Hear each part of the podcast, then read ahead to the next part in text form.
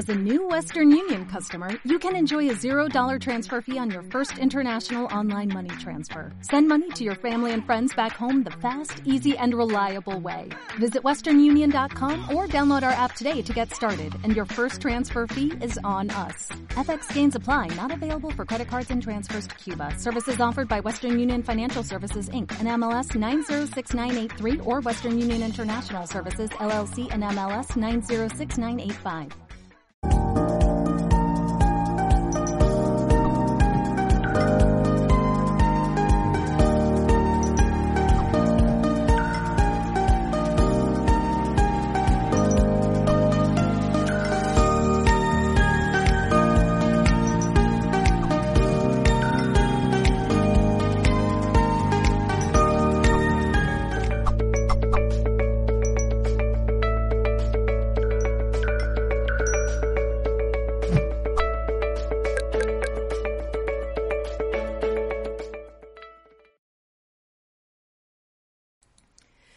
A todos y bienvenidos a una nueva emisión en directo en Mindalia Televisión. ¿Qué tal estáis? Espero que fantásticos. Nosotros estamos aquí como siempre en riguroso directo retransmitiendo desde todas nuestras plataformas digitales, entre ellas Twitch, Twitter, Van Live, YouTube Instagram y otras muchas más. Os recordamos que podéis seguirnos y también suscribiros a nuestros canales. Muchísimas gracias por estar ahí con nosotros y vamos a continuar aquí en esta tarde con nuestro amigo Robert Martínez. Él viene a traernos una ponencia titulada El arte de la terapia, claves para, la acción y solución. Permitidme que os presente un poquito más sobre Robert. Él es astrólogo, ha divulgado información en distintos distintos canales de YouTube durante 2020 acerca de astrología, canalizaciones, geopolítica y viajes astrales. Él ya es un veterano aquí en nuestra familia de Mindalia y le vamos a dar nuevamente la bienvenida. Bienvenido Robert, ¿qué tal estás? Muy bien, siempre es un placer estar en Mindalia y ah, nada, hoy una vez más en directo a disfrutar de la experiencia. Pues preparados estamos para disfrutar contigo, Robert. Os recordamos que si queréis participar de manera activa podéis hacerlo en el chat indicando vuestra pregunta, vuestro nombre y el país desde el que nos escribís. Y con Robert estaremos resolviendo algunas de vuestras dudas al final de esta conferencia. Bueno, Robert, yo no te robo nada más de tiempo, te voy a dejar ahí en pantalla y comenzamos. Pues muchas gracias y bienvenidos a todos y gracias por estar allí.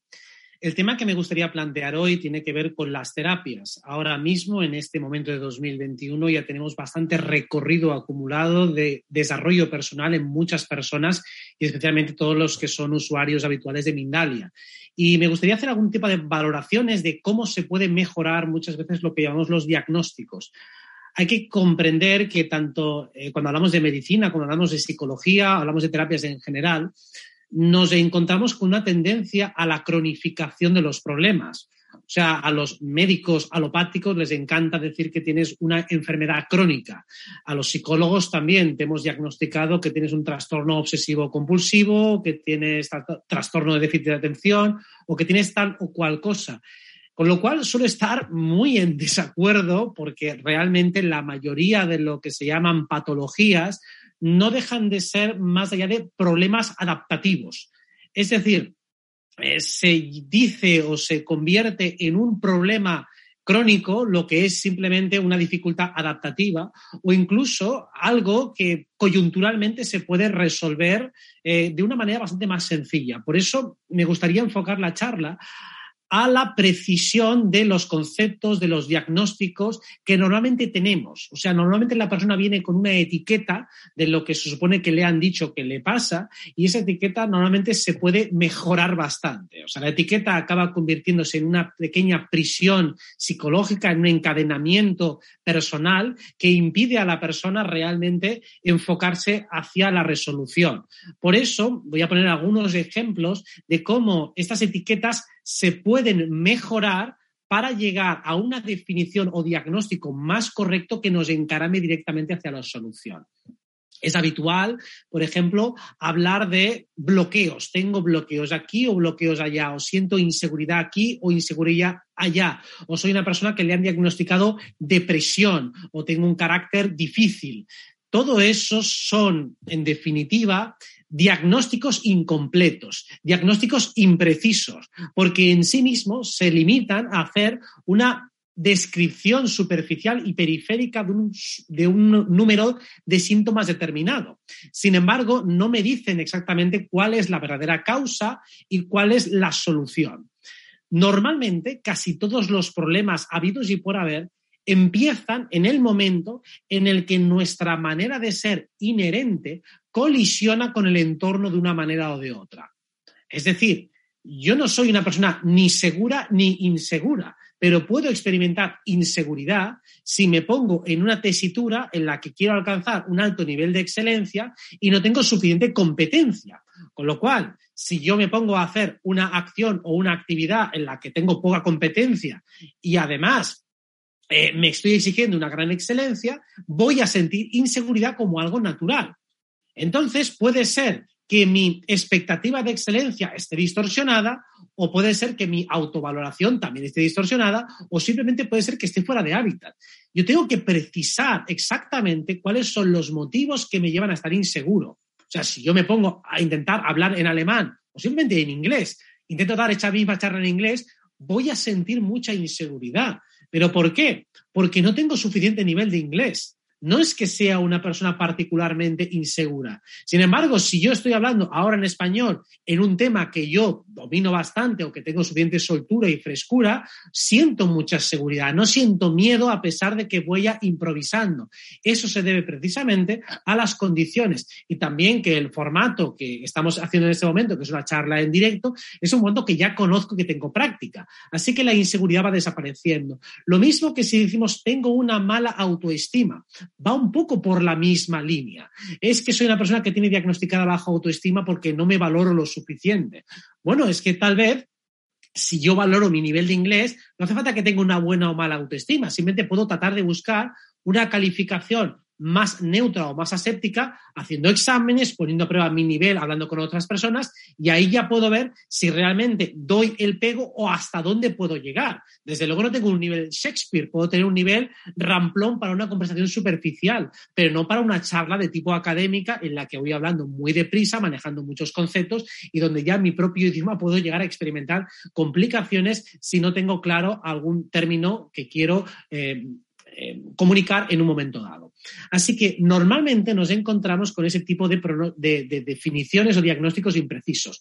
Se le califica a baja autoestima a una persona que a lo mejor escoge mal las relaciones o que sobreestima a los demás. De hecho, cuando decimos que alguien no se valora, generalmente lo que hace es sobrevalorar a los demás. Si yo considero que los demás son excelentes y magníficos, aunque no lo sean, tengo una distorsión al ver al otro. Y al ver al otro distorsionadamente, lo veo mucho más alto, por extensión me veo a mí más bajito. Como hemos dicho, el problema siempre está en la colisión que hay entre mi carácter y el mundo exterior. Y normalmente cuando hacemos las comparaciones las hacemos utilizando una vara de medir incorrecta, imprecisa o directamente incompleta. De ahí que, claro que por supuesto para hacer valoraciones de lo que tengo o que no tengo, tengo que compararme, pero tengo que compararme bien. Antes hemos hablado, por ejemplo, trastorno déficit de atención. Es que me despisto mucho. Bueno, ¿Qué significa realmente despistarse? Despistarse es relajarse y relajarse es útil para muchas acciones. De hecho, lo contrario a estar relajado es estar tenso. Un trastorno obsesivo compulsivo, por ejemplo, sería alguien que pone demasiada tensión y concentración en algunas actividades. Incluso llevado al paroxismo y al extremo, implicaría ritualizar determinadas acciones como siendo imprescindibles para conseguir tal o cual objetivo. Lo cual significa que la persona que tiene un trastorno eh, obsesivo compulsivo, lo que le cuesta es relajarse en algunas cuestiones. Mientras que el despistado lo que hace es tensarse demasiado en unas y, y relajarse excesivamente en otras. Es decir, al final lo que quiero ver es que en este caso, en este ejemplo, hay una cuestión entre la tensión y la relajación. Y eso se puede corregir. Si soy una persona que se tensa mucho, significa que tengo una, capacidad de concentración muy alta para algunas actividades. Seguramente para un trabajo de investigación eso es excelente. Sin embargo, para un trabajo en el cual lo que tengo que hacer es dejarme llevar, eso es un problema. O lo mismo, digo, soy despistado, bueno, tal vez soy relajado, con lo cual soy sensible, tengo un buen nivel de escucha y eso me ayuda a poner el foco en algunas cuestiones muy concretas que para otros a lo mejor les estresa. Estoy bien en un modo de observador, en un modo de escucha y ese aparente despiste que tengo para unas áreas no deja de ser relajación o capacidad de relativización para según qué otras. O sea, todos lo que llamamos problemas, todo lo que llamamos patologías, realmente son maneras de ser que se vuelven o se devienen patológicas para algunas acciones o actividades muy completas, muy concretas, perdón.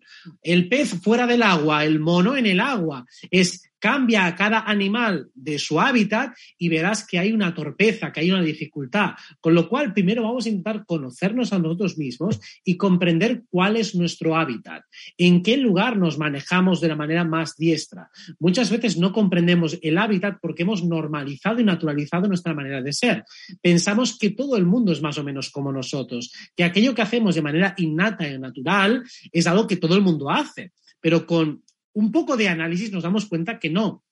O lo mismo, cuando hacemos comparaciones, hacemos comparaciones equivocadas. Digo, es que yo soy el único que está triste o que tiene problemas, los demás están todos bien porque los veo felices. No, están felices. Si rascaras y observaras y conocieras bien a los demás, te darías cuenta de que todas las personas tienen problemas. Lo que ocurre es que hay personas que deciden afrontarlos de una manera o de otra. O incluso que los mecanismos defensivos que utilizan algunos como máscara social pueden ser más alegres mientras que otros son más iracundos. Hay gente que tiene una máscara social que le lleva a parecer que siempre está feliz, aunque no lo esté. Hay otro que parece que esté siempre deprimido, aunque no lo esté. Otro siempre está como hiperactivo, aunque no siempre lo esté.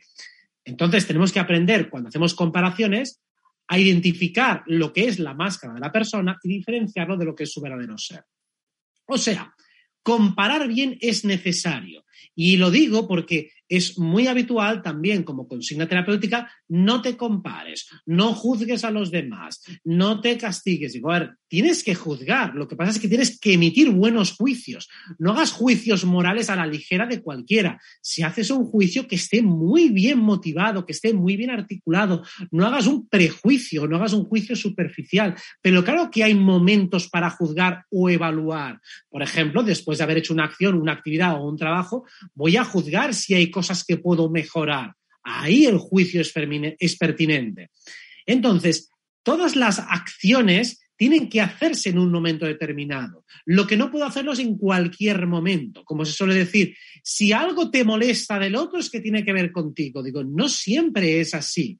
Claro que hay momentos cuando hay algo que es crónico, por supuesto que lo que me molesta habitualmente de los demás, cuando hay un patrón, tiene, alguna que, tiene que ver conmigo alguna vez. Pero eso no significa que si me molesta, por ejemplo, ver a alguien torturando a otra persona, que yo sea en el fondo un torturador. No tiene que ver con eso. De hecho, ahí lo que estoy empatizando es con la víctima. Y entonces me molesta precisamente que alguien sufra. Entonces ahí sí que hay, ahí es donde está el elemento proyectivo. Estoy proyectando la empatía que siento hacia la persona que está sufriendo, que en todo caso podría después, para deshacer si hay un exceso de empatía, que de hecho sería más bien una mala extrapolación empática, nunca hay un exceso de, eh, empatía, sino una mala extrapolación empática, es lo que me lleva a tener que ver cuando una persona está en una situación de víctima una situación donde aparentemente está sufriendo, es comprender muy bien por qué y cómo y para qué ha llegado hasta allí y para qué le puede servir lo que está viviendo. O sea, cuando sentimos pena de otra persona, muchas veces lo que hacemos es proyectar nuestra propia impotencia. Cuando yo entiendo que esa persona ha llegado ahí por unos motivos y a veces por juicios raros, por ambiciones, por lo que sea, ya voy a relajar el nivel de pena o de compasión. Puedo sentir una compasión, pero de un lugar más aséptico. Ya no voy a estar sufriendo por el otro de la misma manera. Y ahí incluso podemos entrar en la dinámica más metafísica y saber que esa persona desde algún lugar ha escogido esas experiencias. Pero aún así, simplemente analizando su dinámica de vida, podemos entender que las cosas no suceden por azar. Que, y ahora que estamos en un momento mm, histórico y mundial muy complicado, entender que las personas que vemos a veces en las noticias que le ha pasado tal o cual cosa, hay una razón, hay unos motivos que muchas veces no comprendemos por los cuales están viendo esas experiencias y no juzguemos simplemente el sufrimiento que hay aparejado a esa experiencia, sino también el cómo se puede aprovechar esa experiencia difícil para nuestro favor. De hecho, una, una pregunta inteligente que nos podemos hacer siempre en terapia es, ¿para qué me ha servido esta experiencia? ¿Qué puedo extraer de positivo? Normalmente, una persona cuando está en una dinámica derrotista o pesimista se suele centrar en lo obvio negativo. Pues esta experiencia me ha hecho que esté más desconfiado con la vida, me ha hecho que tenga menos, eh, menos eh, optimismo, me ha hecho que esté más alerta. Bueno, tal vez te ha evitado futuros errores, tal vez te ha hecho tomarte las cosas más a pecho, tal vez antes de esa experiencia eras excesivamente frívolo, eras poco empático o te faltaba alguna de las características que ahora mismo tienes y que te falta pulir. O sea, básicamente, dentro de la terapia tenemos que entender muy bien cuál es el diagnóstico. Un buen diagnóstico, como hemos dicho, te encarama hacia la solución, te encarama hacia una acción. Y para que haya un buen diagnóstico no puede haber de base una etiqueta patológica. No puede ser que algo ande mal en mí de base. Puede haber algo mejorable en mi comportamiento si no estoy llegando a los objetivos que quiero. Lo que tengo que entender es cuál es mi manera de ser. A partir de mi manera de ser, tengo que tratar de situarme en aquellos hábitats donde yo esté más cómodo. Después, para completarme, puedo gradualmente ponerme en escenarios más incómodos para fortalecerme, pero de una manera medida y controlada, no a las bravas y no por las buenas, sino simplemente digo, vale, ahora que ya estoy en mi sitio, voy a ponerme escenarios más retadores, que me obliguen a ir más allá de mi zona de confort, que me obliguen a superarme y a mejorarme. Eso es lo que voy a ir planteando. ¿Por qué? Porque si lo que quiero es mejorar psicológica y emocionalmente, tengo que marcarme retos y metas. De hecho, cuando vemos los problemas emocionales, físicos, fisiológicos o del tipo que sea que tiene alguien, lo primero que tienes que comprender es cuáles son sus metas conscientes y cuáles son sus metas inconscientes. O sea, tienes una manera de ser, tienes un hábitat en el cual puedes tener más o menos eh, facilidad para adaptarte o inadaptarte, así que puedo o adaptarme mucho o adaptarme poco con las consecuencias que ello conlleva. Y luego tengo que ver cuál es mi objetivo. Por ejemplo, ahora en la situación actual que vivimos, la mayoría de las personas que decimos simpáticamente que pasan por el aro suelen hacerlo desde una motivación puramente adaptativa social. Lo que más me ayuda a adaptarme a la sociedad es pasar por el aro, con lo cual esa es la motivación genérica que aúna a la mayoría de las personas que conocemos en este mundo.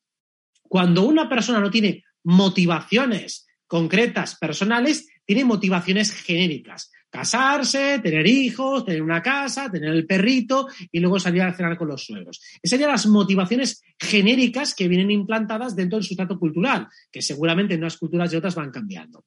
Estas motivaciones genéricas tienen un peso brutal en el psiquismo. Y cuando decimos que una persona es insegura o que no se atreve a hacer tal o cual cosa o que tiene miedo, casi siempre lo que tiene es un choque con la cultura. Dice, no, yo lo hago esto por mí. No, lo haces por tributar a tus ancestros, tributar a tus padres, que escoges esta carrera o esta profesión no porque la hayas escogido desde el corazón, desde un razonamiento complejo que te lleva de manera natural a entender que eso va contigo, sino porque es lo que creo que mis padres aprobarían o mis abuelos o quien narices sea. Eso es lo que está implícito. Así que una buena terapia es la que detecta el peso que el impacto social tiene en nosotros, cómo la cultura, o mejor dicho, la incultura o presión cultural ha arraigado en nosotros de tal manera que condiciona completamente nuestras acciones a un nivel inconsciente. Ni siquiera sabes por qué, pero tienes miedo a tal o cual cosa. Ahí es cuando llega esa primera fase, esa primera, esa primera fase. Tengo un objetivo, tengo una meta, he conseguido realmente conectar con una meta personal, con una meta absolutamente individual y bien meditada, y ahora la pongo en contraposición con todo el choque cultural y social que voy a recibir por añadidura. Me doy cuenta, digo, vale, ahora me imagino que ya he logrado ese éxito. ¿Qué siento? O que estoy acercándome a ese éxito. ¿Qué siento? Siento presión, siento, siento miedo, siento rechazo. Esos son tus creencias limitantes. Eso es la cultura que está instalada dentro de mí, instalada dentro de ti, actuando de manera inconsciente. Es muy importante que cuando plantees una meta, observes qué hay dentro de ti que está frenando. Y eso solo lo vas a ver cuando ya te visualices en serio con esa meta en marcha, con esa meta eh, llevándose a cabo o incluso con la consecución de esta. Visualízalo con todos los detalles, imagina todos los escenarios y entonces mira qué es lo que aflora. Si no hay meta, no hay narrativa. Si no hay meta consciente, lo que hay es meta inconsciente. Y las metas u objetivos inconscientes están completamente embarrados de las metas culturales. Y eso es lo que lleva a una persona a una vida vulgar o mediocre, porque al fin y al cabo el sistema lo único que busca es que estemos todos en esa medianía vulgar y gris. Por eso, una persona que no ha entendido cuáles son sus metas, que no las ha definido, que no las ha desglosado, que no las ha definido de manera precisa, está actuando con metas culturales implantadas. Y si no eres consciente de ellas, tu camino se va a ir desviando sistemáticamente. Y luego, cada vez que te desvíes más de tus metas reales, las que están en tu plan de alma, porque esas son las auténticas, entonces yo tengo que conseguir conectarme con metas de alma y por lo menos aproximarme conscientemente a ellas.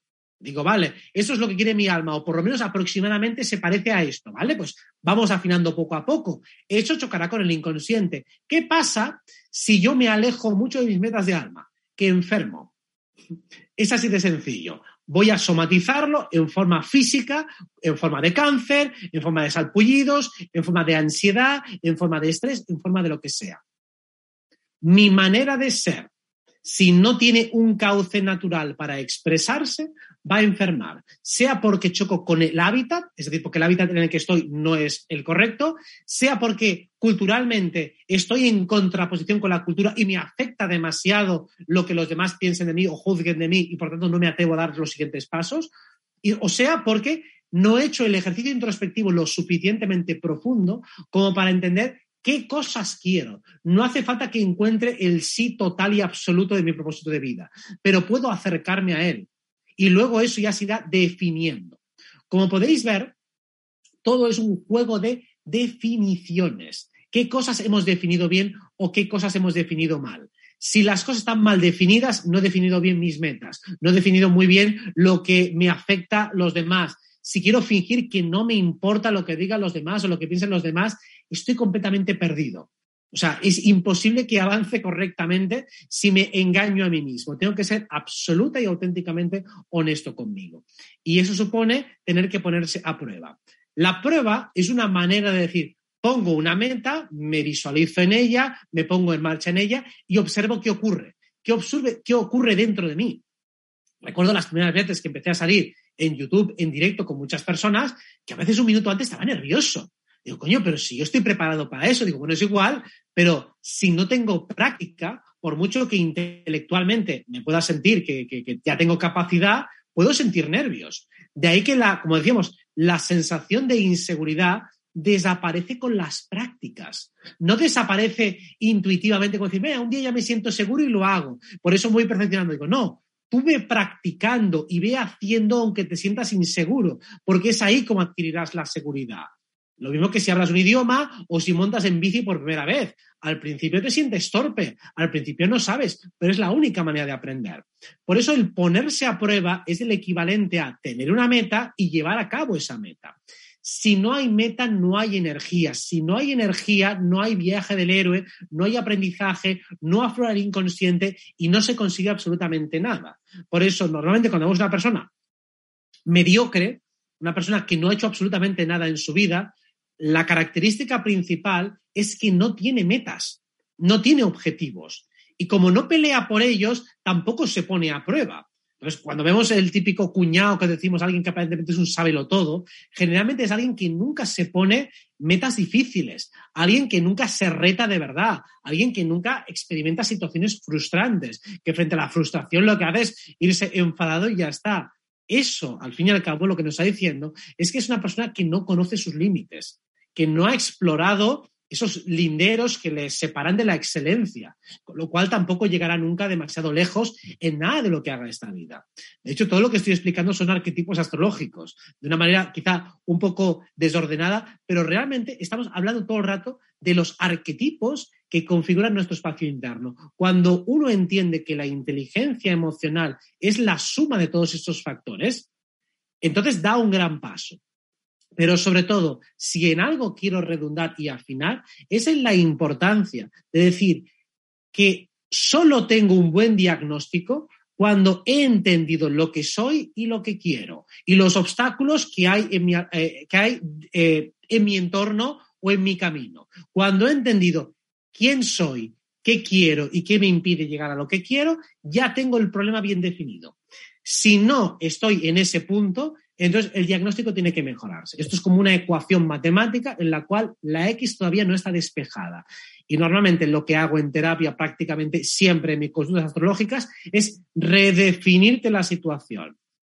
Me explicas que tienes un problema con esto y no, el problema no está con esto, el problema está con lo otro hace unos días en una consulta también alguien me decía, creo que tengo un problema con la tecnología porque me cuesta adaptarme a un escenario laboral. Digo, no creo que tengas un problema con la tecnología, sino con la imposición de tener que hacer una serie de cuestiones en tu trabajo que curiosamente pasan por la vía tecnológica, pero seguramente esa vía tecnológica en otras áreas no te generan un problema. Eso es aprender a definir mejor el problema.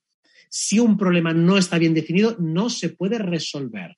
Por eso, todos los dilemas son falsos dilemas. Creo que el equivalente ya habla un poco de esto cuando habla de la polaridad y habla del principio de Mercurio, que de hecho lo que te está diciendo es, no existe realmente tal cosa como una contradicción. La contradicción solo se da en los planos teóricos. En las teorías, en los sistemas de juegos, se pueden dar planos contradictorios, pero en la realidad, la realidad tiene ambigüedad, en la realidad es ambivalencia y realmente pueden coexistir muchas cosas. Puedes estar enamorado y no enamorado de tu pareja, sí, puedes querer o no quererla, sí. O sea, quieres cosas de ella y hay cosas que no quieres. Estás enamorado de algunos aspectos y de otros no. Puedes odiar y amar a alguien al mismo tiempo, sí, por supuesto, porque esa ambivalencia permite, o sea, existe porque estamos hablando de niveles distintos. ¿Te gusta tu trabajo o no te gusta? Bueno, pues hay cosas que me gustan y cosas que no me gustan. Eso es una buena definición. Entender qué cosas te gustan de tu trabajo, qué cosas no te gustan de tu trabajo. Esto que parece una perogrullada total es el trabajo de cada día que no está hecho. O sea, estamos hablando de que por lo general, una persona no ha hecho el proceso dialéctico que hace un buen coach de hacerte las preguntas inteligentes para definir y acotar mejor aquello que está pasando dentro de tu espacio interno. Y eso implica redefinir todos los conceptos. Hablamos de miedo, hablamos de tristeza, hablamos de rabia. ¿De qué estamos hablando? ¿Qué es la tristeza?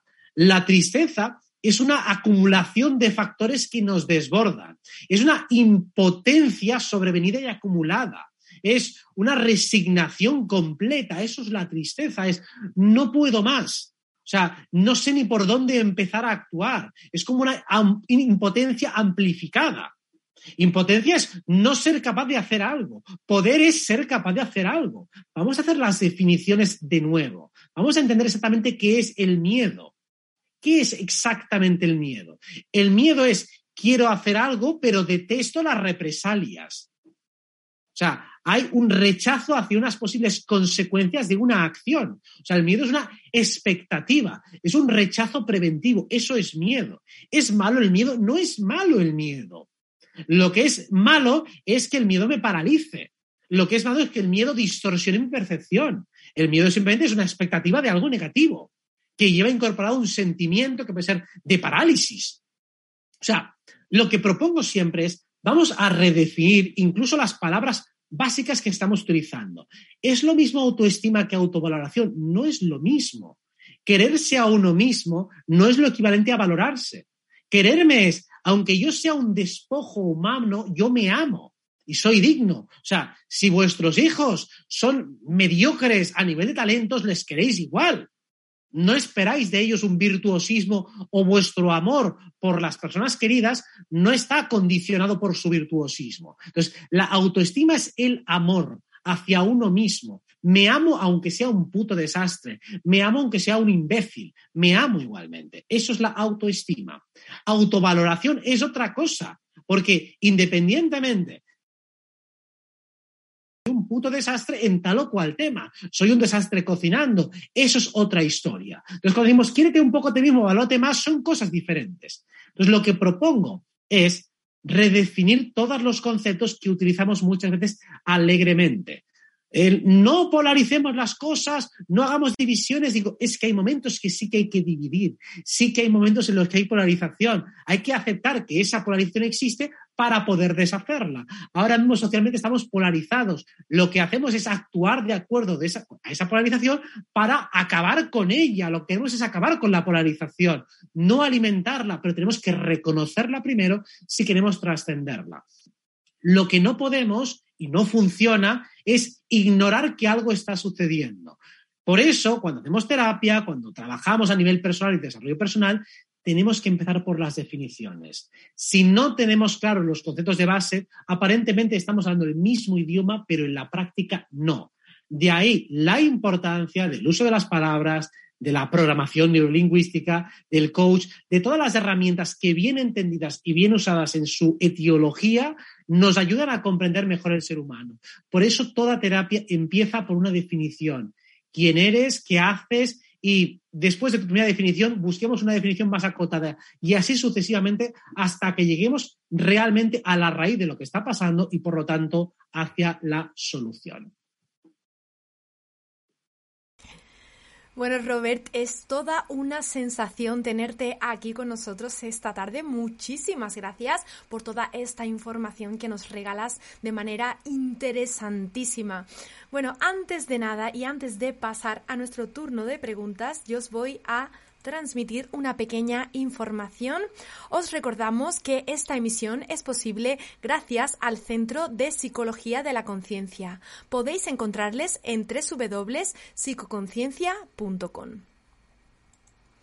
Pues ahora sí, estamos por aquí de vuelta con Robert Martínez. Le vamos a dejar por ahí también a él en pantalla. Ahí te tenemos, Robert, nuevamente.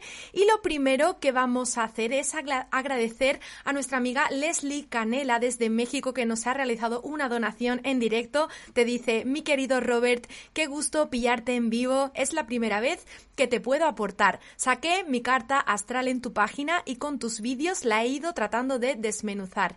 Enhorabuena y abrazos a apretujados. Bueno, Robert, te lo quería transmitir. Ahí queda nuestra aportación de Leslie. Para nosotros, muchísimas gracias, Leslie.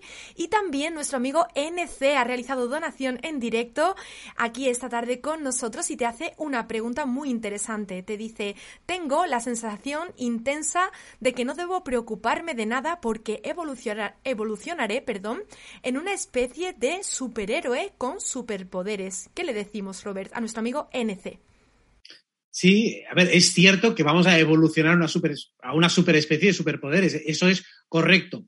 Y es correcto también el que no hay que preocuparse. Ocuparse sí, es decir, claro que hay que hacer eso, es decir, la evolución requiere de una intención continuada. Si no hay una intención continuada, es decir, si yo no vivo de acuerdo a esa evolución, evolución entendida como una amplificación y ensanchamiento de la conciencia, esas capacidades que están ahí como potenciales emergentes no llegarán a desplegarse.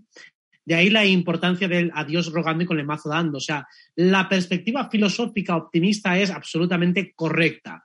Entiendo, y bueno, pero por si acaso lo subrayo, la importancia también de si estoy en esa disposición, actuar en consecuencia a ello. Entonces, no me preocupo, es decir, no necesito estar sufriendo preventivamente, que eso es la preocupación, pero sí que necesito ocuparme para asegurarme de que voy a llegar al máximo nivel de excelencia posible si es que ese es el objetivo. Pero si quieres ser un superhéroe con superpoderes, desde luego tienes que dedicarle horas para corregir toda la deformación atencional con la que hemos sido adoctrinados desde que nacimos. Pues reiteramos el agradecimiento a nuestro amigo NC. Esperamos que te sirva la respuesta de Robert Martínez. Vamos a continuar con nuestra amiga Carolina Leonardo. Nuestra plataforma de YouTube te dice, siempre es un gusto escucharte. Me gustaría saber por qué a veces siento que estoy en otro lugar, como si sintiera algún otro yo en un lugar conocido o desconocido por mí. Muchas gracias. Bueno, esto ya se va hacia otras temáticas más de tipo esotérica, pero fácilmente hay que comprender que al igual que nuestro cuerpo físico y nuestro cuerpo mental pueden estar en lugares diferentes, porque yo puedo estar, por ejemplo, aquí y pensando en otra cosa, nuestro cuerpo energético también está literalmente en otros lugares. O sea, no siempre está acoplado e insertado aquí y ahora. De hecho, eso lo hacemos cuando estamos meditando o incluso cuando hacemos un desdoblamiento astral, puedo llevar mi mente hacia otro lugar y mi cuerpo energético hacia otro lugar. Entonces, literalmente lo que recibe son ecos del cuerpo energético que está percibiendo otras cosas pero es bastante sencillo de entender. Al igual que yo me puedo disociar cuerpo y, puedo disociar cuerpo y mente, puedo disociar, puedo disociar mente y cuerpo energético. Entonces me lleguen informaciones asincrónicas, en el sentido de que me llega una cosa de un lugar que no se corresponde con lo que estoy viendo o pensando en este momento. Gracias, Robert. Continuamos desde España. Verónica Gómez te dice, tengo un bloqueo emocional y mental desde mayo. Me dicen que es normal después de tener depresión. ¿Cómo puedo solucionar el bloqueo? Eh, ¿Sería conveniente hacer una valoración neurológica? Gracias. Bueno, a ver, yo no soy partidario de mirar únicamente la parte fisiológica. O sea, la valoración neurológica lo único que va a encontrar son correlatos físicos que confirmen el problema pero la causa no está en la, neurología, ahí está la consecuencia. Yo debo actuar sobre el psiquismo. Bloqueos emocionales significa que hay emociones que no se están expresando. De hecho, cuando hay una depresión, significa que generalmente que el ánimo está bajo y está bajo de una manera prácticamente cronificada. Y digo prácticamente porque nunca es así. Lo que tengo que entender es que, o sea, la mejor manera de deshacer una, una depresión es comprender qué mecanismos defensivos emergen en mí cuando estoy alegre, cuando estoy contento.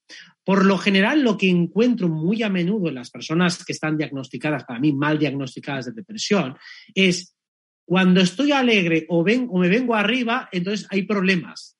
Entonces hay algo en mí que ha relacionado y ha anudado el hecho de estar alegre, estar feliz, a tener problemas. Por ejemplo, he bajado la guardia y me han caído hostias por todas partes. Me he venido arriba y me la han dado. He sido demasiado ingenuo y me la han colado. Entonces, acabo entendiendo que estar en tensión es una manera más responsable y útil de enfrentar la vida.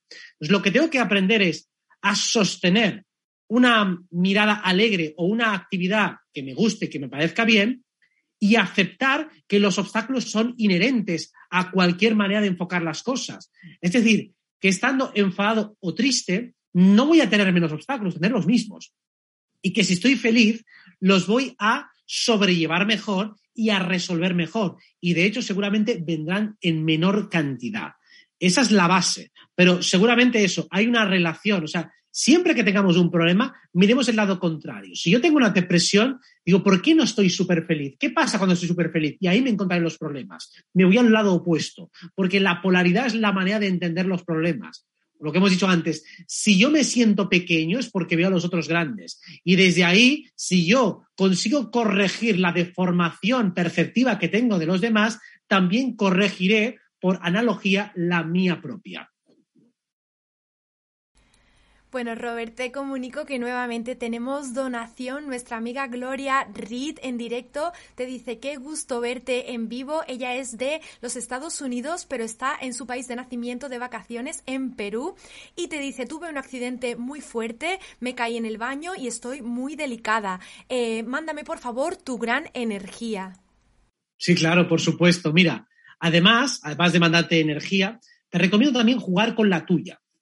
Hay ejercicios simplemente que son kinestésicos en los cuales al estar en contacto con el cuerpo energético puedes llegar a mandar una sensación de hormigueo o de corriente eléctrica por aquellas partes de tu cuerpo que estén más doloridas. Es decir, en lugar de simplemente estar pues sentada o tumbada o en una posición cómoda, haz algún tipo de meditación en la que intentes notar el cuerpo. De hecho, empiezas, por ejemplo, notando las manos, frotando las manos, noto el hormigueo por las manos y luego me llevo el hormigueo a aquella zona del cuerpo que esté especialmente herida, que esté especialmente dolorida. Desde allí te concentras, cierras los ojos y visualizas la energía como circula de arriba a abajo, como si fuera una especie de masaje. Todo eso de manera sostenida, continuada, acompañado de mantras de me encuentro perfectamente, estoy fuerte, estoy vigorosa, estoy esplendorosa, acelera muchísimo la curación. O sea que todo el tiempo de recuperación se puede acelerar y cristalizar mejor si se acompaña de estas técnicas meditativas. Claro que sí, además desde aquí vamos a mandar toda nuestra buena energía y toda nuestra buena vibra para nuestra amiga Gloria, que se recupere lo antes posible. Muchas gracias Gloria por estar aquí participando y aportando en Mindalia. Vamos a viajar hasta Cuba, Robert. Dalina Danergi nos dice, ¿qué consejos me puedes dar para sanar a las personas que me buscan y estoy dispuesta a ayudar, pero no me dejan entrar en su campo energético porque están muy cerradas? Lo primero es abrir ese campo energético, es decir, la primera aproximación tiene que ser conseguir crear suficiente rapport, es decir, una situación de suficiente confianza para que ese campo energético se abra. Es decir, hay que crear complicidad y por eso hay que saber conectar con el idioma de cada persona. Esto es muy importante, porque cada persona tiene su eh, frecuencia de resonancia. Una persona, por ejemplo, que, que está agresiva, que es agresiva, que está enfadada, tienes que conectar desde ese enfado, no puedes entrar desde la máxima calma. Y una persona que está iracunda, no le puede estar diciendo, venga, que todo es amor, que todo es felicidad. No, utilizo un tono enérgico, un tono fuerte, porque desde ahí puedo empatizar, o sea, puedo conectar con la frecuencia vibratoria de esa persona y lo que hago es, te mejoro el discurso, pero mantengo tu vibración. O sea, ese campo energético yo tengo que mimetizarme con él. Si una persona está triste, me conecto con su tristeza y pienso eh, o mejor dicho, me conecto con el sentimiento de abandono, de resignación, de relajación máxima que hay en la tristeza. Es decir, cuando alguien está triste, ¿qué hace? Baja los brazos, literalmente, agacha la cabeza. Entonces significa que estoy muy relajado, estoy como muy cansado. Desde allí te acompaño. Desde esa sensación de relajación digo, bueno, pero desde aquí puedo acompañarte y lo que hago es crear un discurso mucho más positivo desde esa tónica de relajación. Y desde ahí el cuerpo energético del otro se abre y entonces puedes crear un impacto positivo. O sea, desde las palabras y desde el tono emocional, conecto con el discurso del otro. Lo único que no acepto su dialéctica y su narrativa. Su manera de razonar no la acepto. Le rebato desde su tono, no desde mi tono. Gracias de nuevo, Robert. Estamos llegando casi al final de las preguntas. Vamos con Verónica Love desde nuestra plataforma de Facebook en España. Te dice, tengo a mi hijo de nueve años con mutismo selectivo. No habla en el colegio, solo con los más allegados. No sé cómo ayudarlo. Claro, aquí lo que hay que investigar exactamente es eh, por qué no se siente en confianza con esas personas, de qué valoración está haciendo de las personas desconocidas. Es posible y es probable que le molesten las conversaciones superficiales, las conversaciones genéricas. Pues yo lo que trataría de averiguar siempre es qué tipo de conversación le hace sentir cómodo y qué tipo de conversación le hace sentir incómodo. Porque cuando un niño no habla es porque no confía en la otra persona o porque le hace sentir incómodo el tipo de conversación que van a mantener. Con lo cual, primero empezaría a ver qué pasa, ¿no confías en esas personas o te incomoda el espacio interactivo? Si habla, por ejemplo, con los niños o no habla. Investigaría o trataría de afinar mucho cuál es el patrón, porque siempre hay una, una, cadena lógica. De hecho, cuando hay un mutismo selectivo, es algo muy de Saturno, hay una lógica perfecta. El mutismo tiene que ver con Mercurio y con Saturno, que son los dos planetas más racionales. Así que, si se le pregunta, tiene que ser capaz de explicarte, o si no, habrá que ver una causa y efecto muy obvia y muy concreta que le lleve a entender por qué no habla con según qué personas. Y normalmente una persona va deshaciendo ese mutismo selectivo cuando incorpora más lenguaje, cuando incorpora más vocabulario y cuando incrementa sus habilidades sociales. Eso le hace ganar confianza, con lo cual se reduce el nivel de desconfianza a los demás, porque la desconfianza hacia el otro se, se incrementa cuando no tienes suficiente confianza en ti. Pero si yo confío mucho en mí y mis habilidades sociales, ya no desconfío tanto del otro porque le temo menos al otro. Temo menos los escenarios que me puedo encontrar y con lo cual consigo equilibrar esa balanza. Una persona que es muy desconfiada hacia los demás desconfía de sí misma y sus capacidades. Por eso, primero tiene que trabajar su propia confianza, darle más herramientas para que su interacción sea más diestra y virtuosa de lo que es en estos momentos. Bueno, Robert, nuevamente tenemos donación aquí en directo. MC Tina, no tenemos el nombre de pila, pero bueno, tenemos su nick.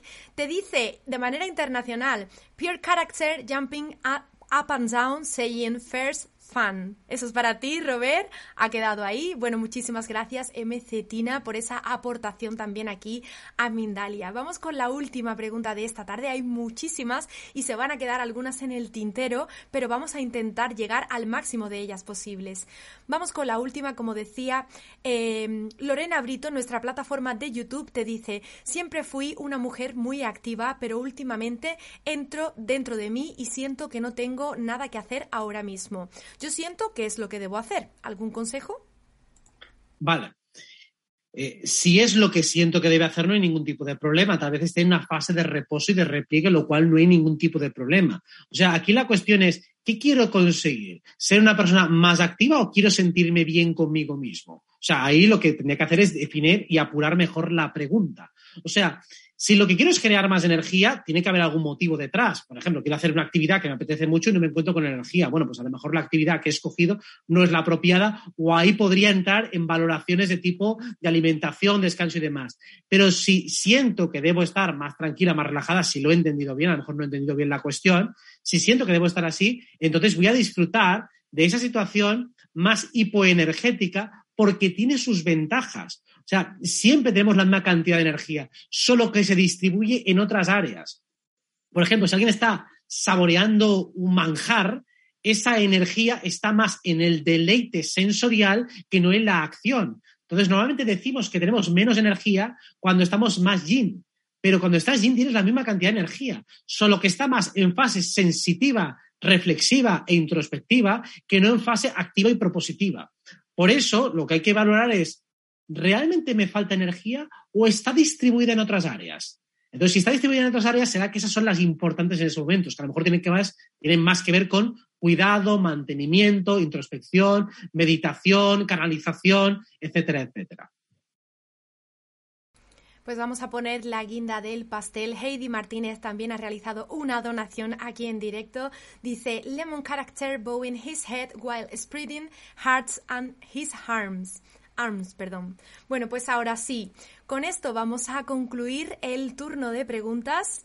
Robert, si te parece, bueno, pero antes voy a dar una pequeña info sobre Mindalia. Aprende prácticas y canalización para comunicarte con tus guías espirituales con Micaela Chichiraldi. En este taller aprenderás técnicas para abrir el canal de luz y formas de canalizar la información del mundo espiritual, pero sobre todo experimentarás la conexión con tus guías para que puedas sentirlos e identificarlos en tu mundo interno y así abrirte a toda la sabiduría que ellos traen para tu camino, sintiendo su compañía y su amor. Para más información y reservas, www.mindaliatalleres.com, escribiendo un correo electrónico a talleres.mindalia.com o como siempre a través de nuestro número de WhatsApp más 34 670 415 922. Bueno, Robert, Ahora sí, ha llegado el momento en el que tienes que despedirte de toda nuestra audiencia. Yo por aquí reitero el agradecimiento infinito por todas estas donaciones, pero no solo eso, por toda la gente que ha estado activa desde el minuto uno, incluso antes de entrar al, en vivo, eh, escribiendo ya previamente. Y nada, Robert, por mi parte yo te paso la palabra una última vez para que nos dejes ese mensaje definitivo. Bueno, muchas gracias a todos. También los mensajes en inglés, parece que así hasta broma, ¿no? Cuando hablo tanto de mi nivel de inglés llegan comentarios en inglés, os agradezco, por supuesto. Y sobre todo, como mensaje final, siempre, como se suele decir, antes se decía él, busca siempre una segunda opinión en los médicos. No te conformes con el primer diagnóstico, con la primera frase, con la primera etiqueta, sino profundiza sobre lo que significa esa etiqueta. Dale más vueltas, desglósalo más, fraccionalo más, desmenúzalo más hasta que realmente te quedes tranquilo, te quedes en paz, sabiendo que no hay realmente tal cosa como un problema. Tenemos desafíos, tenemos maneras de ser, tenemos desafíos que, que, conseguir y tenemos muchas más herramientas de las que parecen. Si estamos atascados es porque todavía no hemos llegado a una buena definición. Así que yo soy el mayor defensor de las buenas definiciones. Con eso me quedo y con eso os dejo. Un abrazo a todos. Un abrazo también de nuestra parte, Robert, para ti. Gracias infinitas por estar con nosotros. Ahora nos vamos a despedirnos sin antes recordaros que podréis disfrutar de este contenido también en diferido en nuestra plataforma de YouTube. Muchísimas gracias por estar ahí con nosotros y nos vemos en una próxima emisión de Mindalia.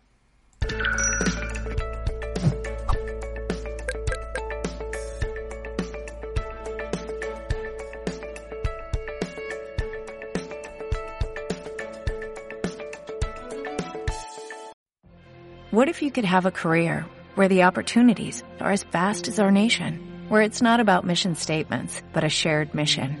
At U.S. Customs and Border Protection, we go beyond to protect more than borders, from ship to shore, air to ground, cities to local communities. CBP agents and officers are keeping people safe. Join U.S. Customs and Border Protection and go beyond for something far greater than yourself.